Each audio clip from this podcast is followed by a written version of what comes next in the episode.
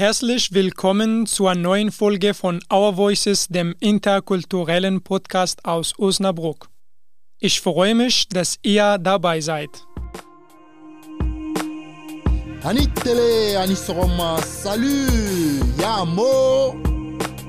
Buongiorno a tutti. Rojbash. وقت شما بخیر بودانی kunjani Shalom. السلام عليكم مرحبا Wir sind Our Voices. Our Voice, Our voice. Our voices. Our Voices Podcast Flucht, Integration, sich einleben. Wie schafft man das nur? Wie kriegt man das alles unter einem Hut? Das erfahrt ihr in der folgenden Episode von Our Voices. Ich heiße Barakat Kechli, bleibt dabei.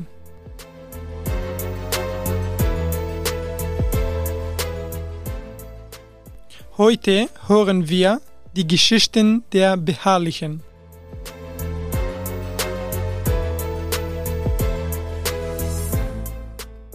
Bitte erzählt uns und unserer ZuhörerInnen ein bisschen über euch selbst.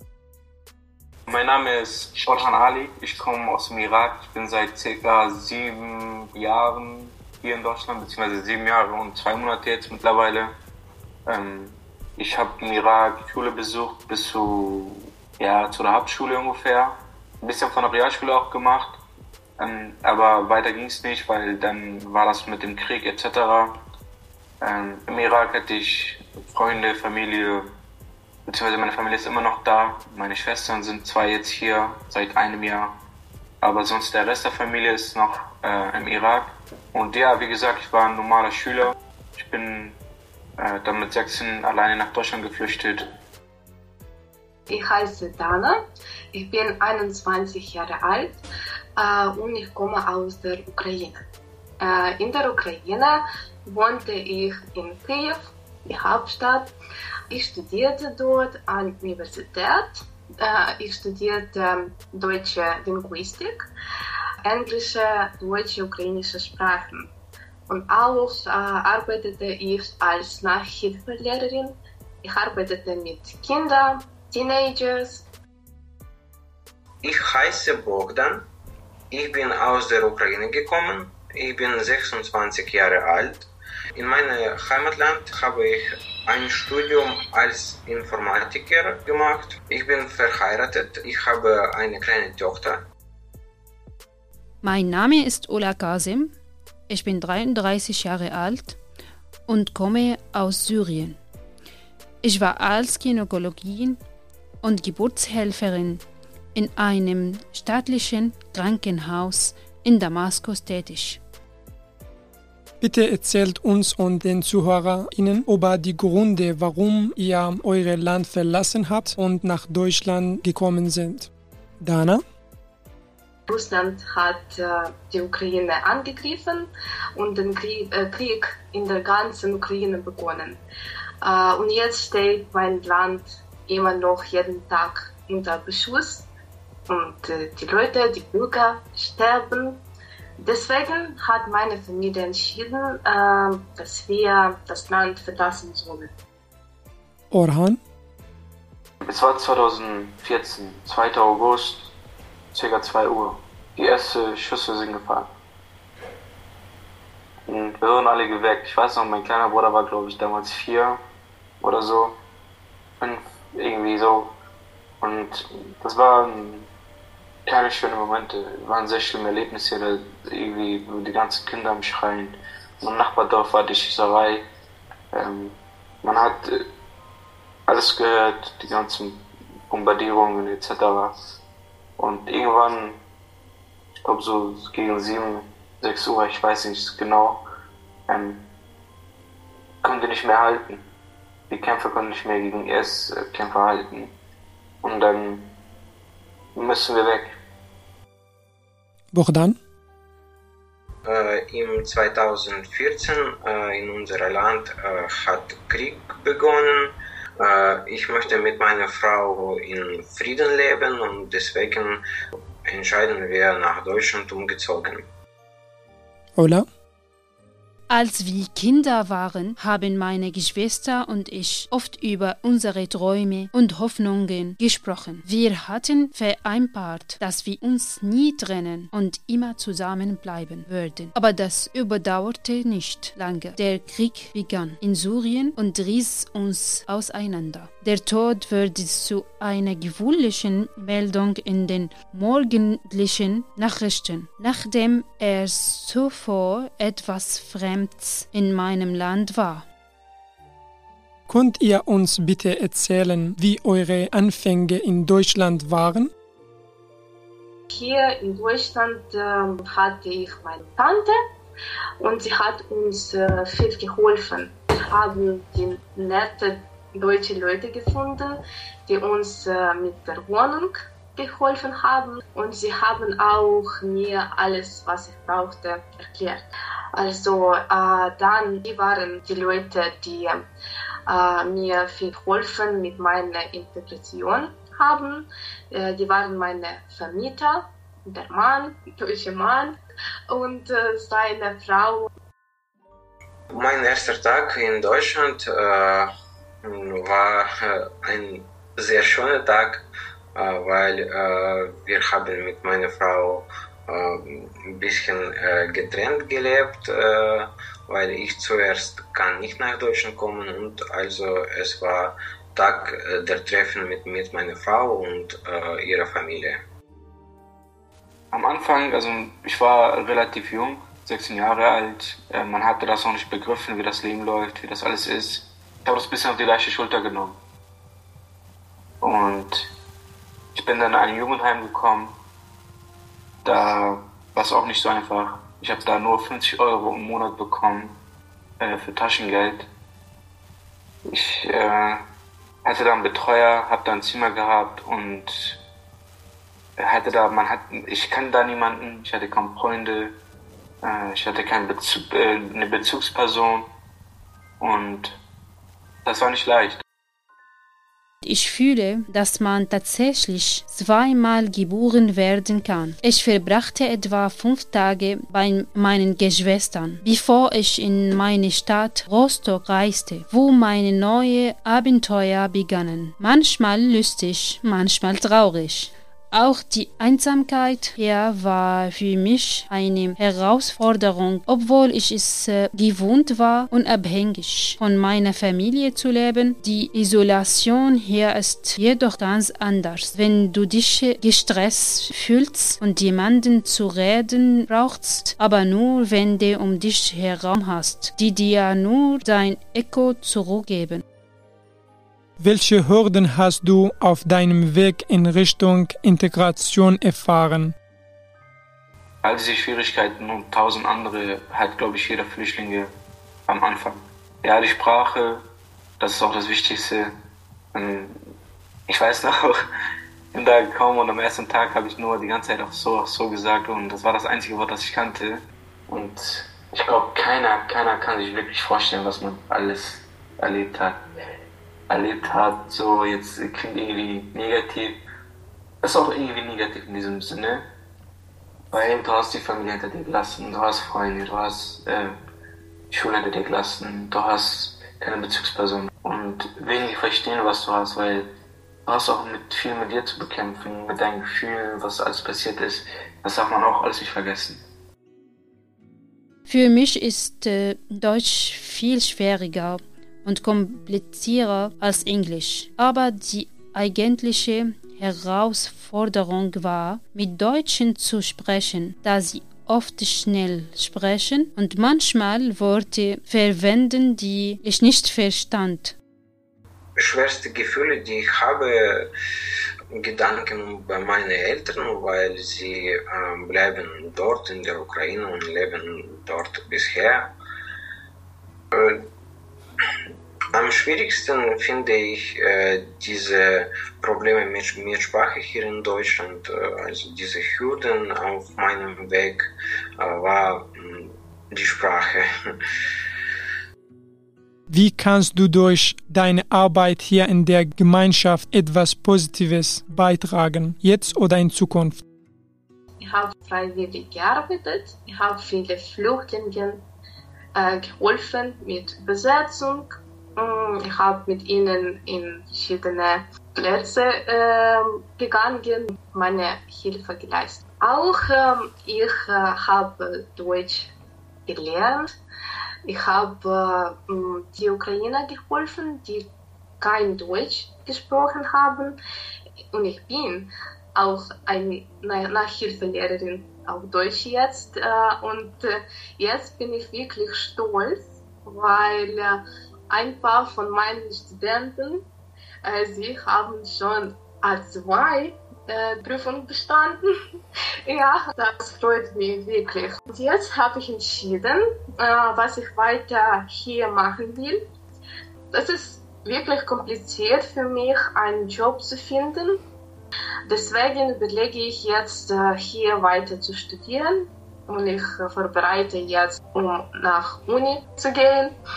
Und ich sehe meine Zukunft hier sehr bunt und strahlend. Äh, ich habe in Deutschland noch nie gearbeitet, äh, äh, da ich möchte hier mein Studium abschließen.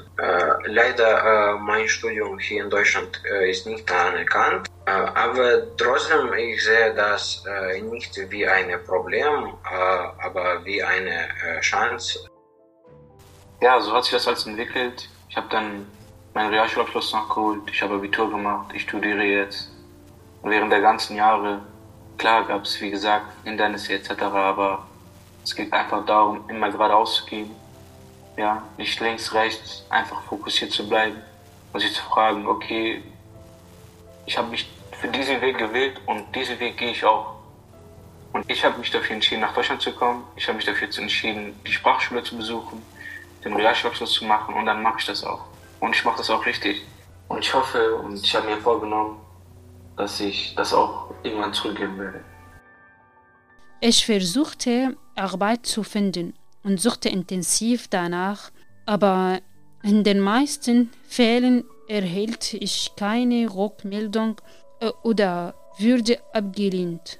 Schließlich bekam ich eine Stelle in einem Bekleidungsgeschäft und machte gleichzeitig den P2 Deutschprüfung. Nach meiner Prüfung begann ich sofort als Freiwillige in der Seniorenbetreuung zu arbeiten. Die Angestellten waren sehr nett zu mir, aber die Besucher des Zentrums möchten es nicht, einen Ausländer dort zu haben. Als neue Mitglieder der deutschen Gesellschaft, wie möchtet ihr gerne, dass die deutsche Gesellschaft über euch denkt? Ich möchte eigentlich, dass äh, Deutschen äh, denken, dass ich äh, bin nicht ein böses Mann, weil ich komme äh, aus äh, Osteuropa äh, und in meiner Kultur haben Leute nicht so viel Lächeln äh, wie hier in äh, westlichen Europa und äh, deswegen äh, möchte ich, dass Deutschen mich als ein freundlicher Mensch ansehen. Ich möchte jetzt sagen, dass ich nach Deutschland kam und bleibe hier, um etwas zu tun und mich selbst zu entwickeln, nicht die Hilfe von äh, Leuten benutzen.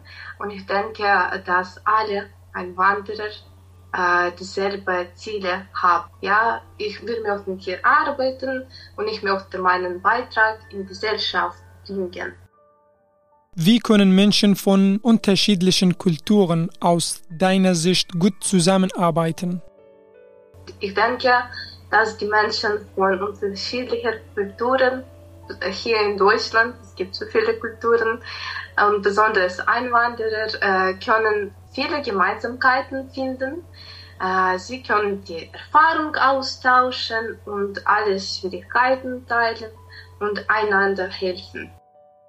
Ich denke, dass wenn Deutschland mehr Kontakt äh, zu Ausländern haben, dann wird es äh, auf jeden Fall besser.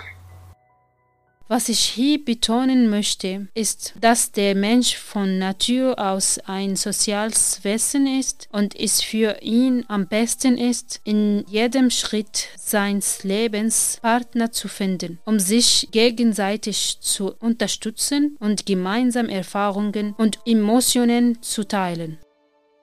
man sollte offener sein. Ja, also es ist unsere, ich sag jetzt unsere Kultur, weil ich bin jetzt auch offiziell auch ein Deutscher, beziehungsweise jetzt äh, die, die Einbürgerung habe ich jetzt bekommen seit zwei Wochen. Wir miteinander sollen uns füreinander interessieren. Ja, was macht der Iraker? Was macht der Mexikaner? Wie, wie ist er? Wie tickt er? Wie macht er Witze? Und man wird so unglaublich viel entdecken, dass Menschen so interessant sind. Es gibt auf der ganzen Welt nichts Wunderschöneres als, als einfach mit Menschen zu tun zu haben, mit denen zu reden. Und klar, man wird auch ein paar treffen, die nicht so positiven Einfluss auf einen haben. Aber lass uns darauf fokussieren und konzentrieren, eine liebevolle, glücklichere, zufriedenere Gesellschaft zu erschaffen. Und das machen wir, indem wir uns mit, selber, mit uns selber beschäftigen und also mit uns selber in Frieden leben können. Und wenn du das geschafft hast, wirst du auch mit anderen leben. Wie beeinflusst die Entfernung von euren Familien und euren Heimatland euch? Ich meine, wenn und was vermisst ihr und wonach sehnt ihr euch angesichts dieser physischen Entfernung? Ich vermisse eigentlich alles. Äh, mein ganzes Leben wohnte ich in der Ukraine. Ich vermisse meinen Stadt, meinen Hinterhof und meine Familie, weil jetzt hier wohne ich allein. Äh, alle sind nach der Ukraine zurückgekommen. Sie konnten ohne unser Land nicht leben und ohne die Leute, die dort geblieben sind. Und ich auch vermisse Essen. Ukrainische Essen ist wirklich, wirklich lecker. Und äh, ich kann äh, für allen äh, ukrainische Essen empfehlen. Ja, es ist wirklich gut. Also ich muss ehrlich sagen, komischerweise vermisse ich nichts. Also ich vermisse schon, aber jetzt nicht so. Ich vermisse. Ich glaube, irgendwann hat man, hat, der Körper entwickelt, entwickelt so, einen, so einen Schutzmechanismus. Ja, und äh, wenn du mich nicht fragst, dann denke ich gar nicht darüber nach. Aber wenn du mich jetzt fragst, dann. Klar, ich vermisse ich vermiss meine Mutter unglaublich, habe sie seit siebeneinhalb Jahren nicht gesehen. Ich war ein kleines Kind, als, sie, als ich die verlassen habe. Und da habe ich nicht wahrgenommen, wie sie ist. Und jetzt habe ich ein Bedürfnis danach, zu, sie kennenzulernen, jetzt aber von, von Erwachsenenperspektive. Was möchtet ihr zum Abschluss dieser Episode über die Geschichte eines Einwanderers sagen? Es ist egal, woher du kommst. Es ist nur wichtig, wohin du gehst.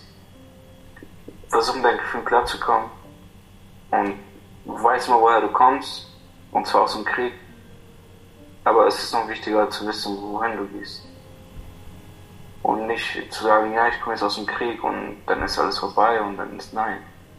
Du bist aus dem Krieg und dann gehst du jetzt weiter deinen Weg und du gehst diesen Weg.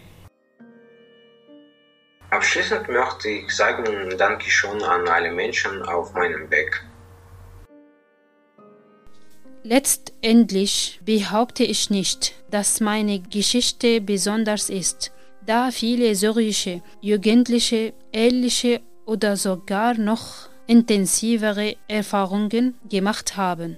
Aber was sie besonders macht, ist, dass ich eine Frau bin, die ihr Leben verändern wollte. Und das Schicksal hat darauf reagiert. Ich denke, ich könnte schöne Erinnerungen sammeln, die ich stolz meinen zukünftigen Kindern erzählen kann. Ich möchte alle Deutschen danken, dass sie eine große Unterstützung für Ausländer leisten, äh, dass sie immer mit alles helfen möchten und äh, uns günstige Lebensbedingungen geben, weil ich Gott sei Dank, ich habe nur nette Leute getroffen, die wirklich war, waren gute Leute. Und für alle Einwanderer wünsche ich viel Erfolg, besonders mit der Sprache und dieser neuen Kultur. Und zum Schluss möchte ich sagen, dass es dringend ist, immer anderen zu helfen und zu unterstützen. Und wir Menschen wie eine Gesellschaft müssen zusammenhalten. Danke. Und liebe ZuhörerInnen, so kommen wir zum Ende unserer heutigen Episode. Herzlichen Dank fürs Zuhören und für die kostbare Zeit, die Sie in das Anhören dieser wunderbaren Geschichten von bemerkenswerten Menschen investiert haben. Wir dürfen nicht vergessen, dass es noch viele Geschichten gibt, die wir noch nicht gehört haben. Sie dürfen gerne in den Kommentaren schreiben. Barakat Kirchli war mit ihnen, egal ob sie bei der Arbeit, zu Hause, in ihrem Garten oder im Urlaub sind. Ich wünsche Ihnen angenehme Zeiten. Tschüss und bis zum nächsten Mal. Arrivederci e alla prossima volta. Masihlangane kwelizayo. Ambe o amishemure. Khoda negehdar ta bad. Görüşmek üzere, hoşça kal. Hey, litraort. مع السلامة نراكم في المرة القادمة До побачення, до наступного разу. بمینن بخیر و خوشی هتا جارکا دیم.